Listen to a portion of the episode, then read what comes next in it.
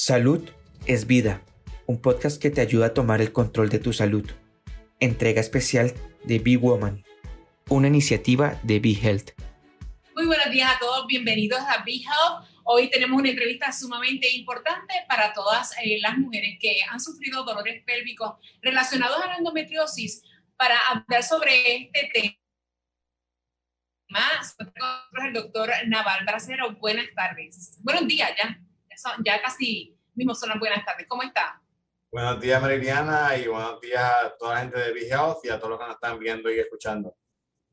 Doctor, eh, muchas de las pacientes sufren dolores pélvicos fuertes durante el mes, en la menstruación, digamos, y antes del proceso de ovulación que se da casualmente pues, y comúnmente en todas las mujeres.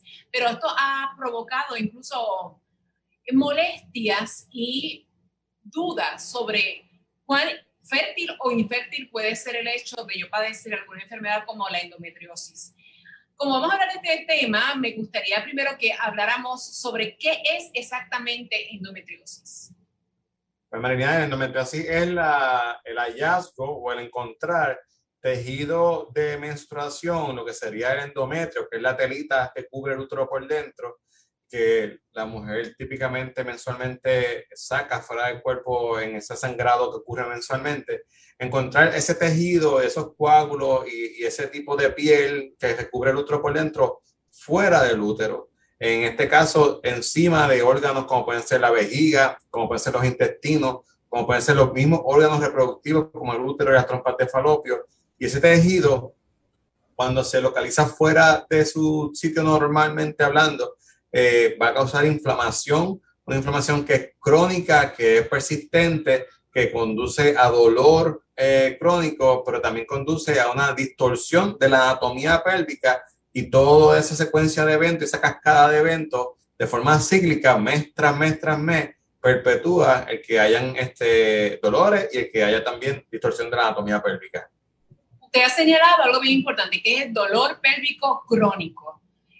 ¿Tiene necesariamente la mujer que pasar por este proceso de ese dolor crónico o cómo se puede evitar para llegar a, a, esos extremos? Porque realmente a veces son incapacitantes.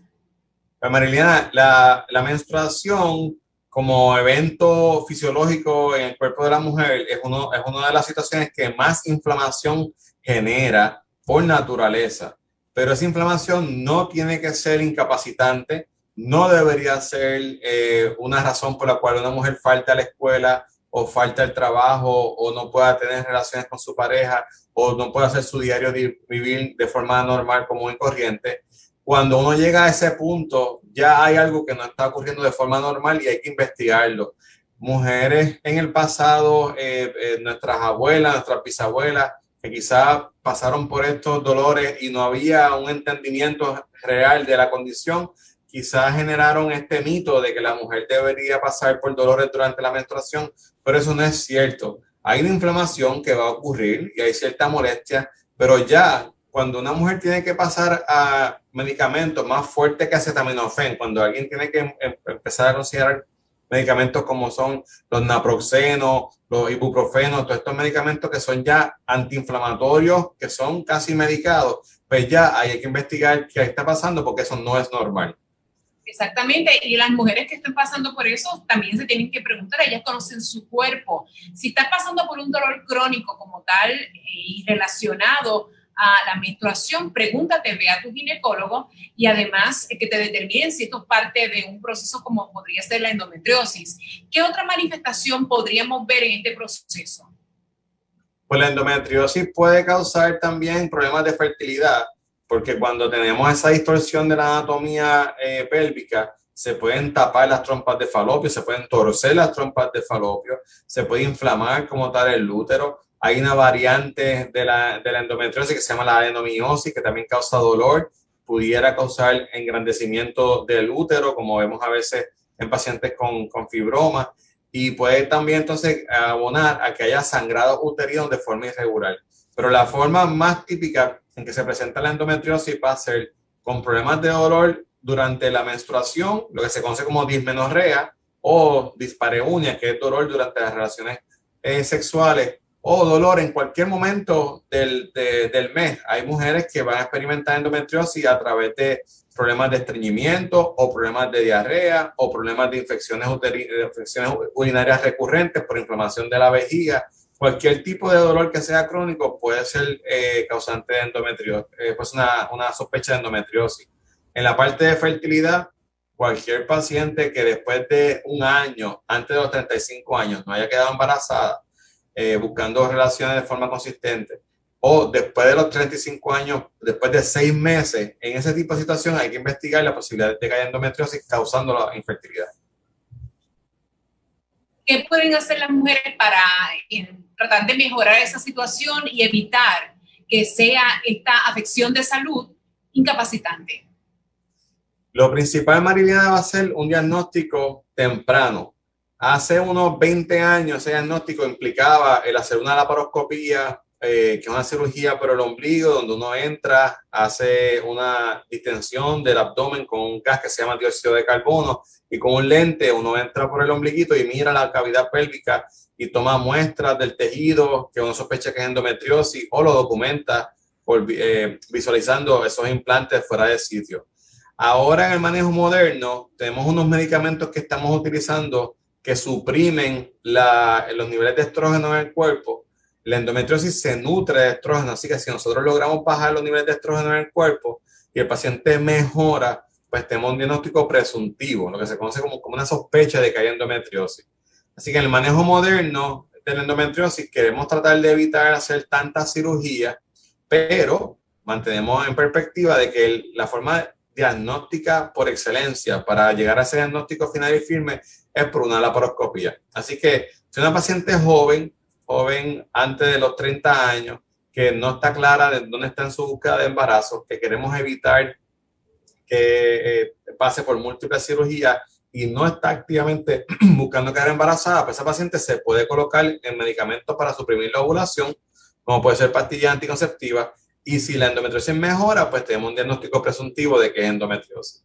Fíjense, doctor, yo pensando que esto está dado quizás a un proceso más bien también psicológico, porque hay muchas mujeres que quieren tener sus hijos y si tienen, padecen de esta afección de salud, ¿cómo entonces podemos llegar a un acuerdo, verdad? A, que, a que puedan entender la condición y también entender que pueden quedar embarazadas quizás en algún momento de su vida. Pues nosotros, pues nosotros sabemos que la endometriosis afecta a una gran cantidad de mujeres en edad reproductiva, ¿verdad? Es una enfermedad que solamente afecta a las mujeres después que han visto su primera menstruación y antes de que lleguen a la menopausia. No, no va a afectar a gente, eh, niñas premenárquicas, que es antes de la, de la, menstruación, ni afecta a mujeres posmenopáusicas. De ese grupo de, de, de pacientes en edad reproductiva, algunos estimados dicen uno de cada diez pacientes hay estimados de, Puerto Rico que hablan de una de cada siete pacientes. Hay que ver eh, dónde, dónde estamos, pero es un, punto, es una población de pacientes importante. De ese grupo de pacientes, de, que puede ser de una de cada diez eh, mujeres en edad reproductiva, la mitad puede que tengan problemas de fertilidad, la otra mitad puede que no tengan problemas de fertilidad. Eh, la mitad van a tener problemas de dolor pélvico crónico, la otra mitad puede que no tenga esos problemas de dolor pélvico crónico de ese grupo de pacientes que pueden tener ambos, dolor pélvico e infertilidad, ahí sí estamos en una situación con un poquito más, más peculiar, donde esos pacientes a veces van a tener que decidir vivir con dolor para buscar eh, quedar embarazadas o posponer la búsqueda de embarazo en lo que manejan el dolor pélvico crónico. Ahí es donde entramos los ginecólogos y, y los subespecialistas a darle consejería a nuestros pacientes y hacemos una, hacemos como una, una planilla de cuáles son los objetivos eh, cuáles son las prioridades del paciente en ese momento y acorde con lo que ella está buscando en el momento, pues diseñamos la terapia que le tocan al paciente. Usted ahorita señaló engrandecimiento del útero como parte de la, de la situación que ustedes observan para ver llegar a un posible diagnóstico.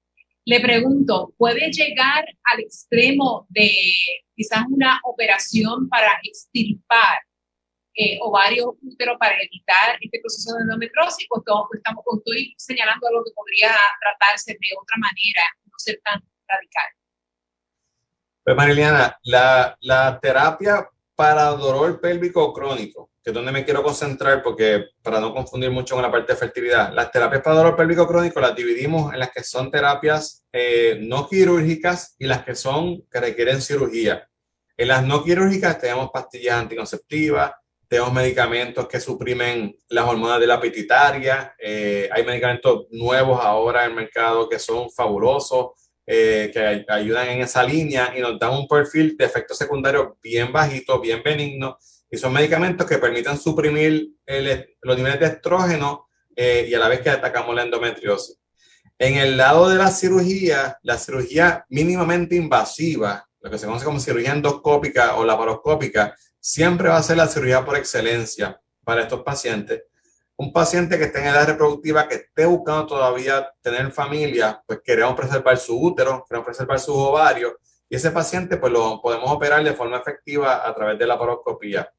Yendo específicamente a tu pregunta, la última eh, alternativa, eh, la solución final y radical para un paciente con dolor pélvico severo por endometriosis, sí sería sacar la matriz sacar los ovarios. Esa, esa decisión es muy triste, eh, es muy es radical, es irreversible en términos reproductivos, pero sí viene siendo la forma en la cual logramos darle una solución final a este, a este problema, porque mientras haya menstruaciones que estén ocurriendo de forma retrógrada, que es lo que ocurre en estos pacientes, la menstruación fluye a través de las trompas de falopio hacia atrás y en vez de salir por el cervix para afuera, se localiza entonces encima del intestino, encima de la vejiga a través de las trompas de falopio.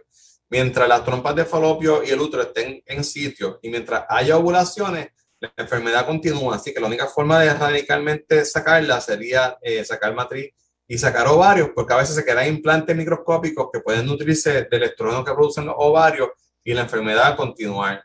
Esa solución, Mariliana, la dejamos para lo último. Y eso está hablando de pacientes que han pasado por todo lo que podemos darle de alternativa a tratamiento y cuando llegamos a esa decisión es porque no tenemos otras alternativas.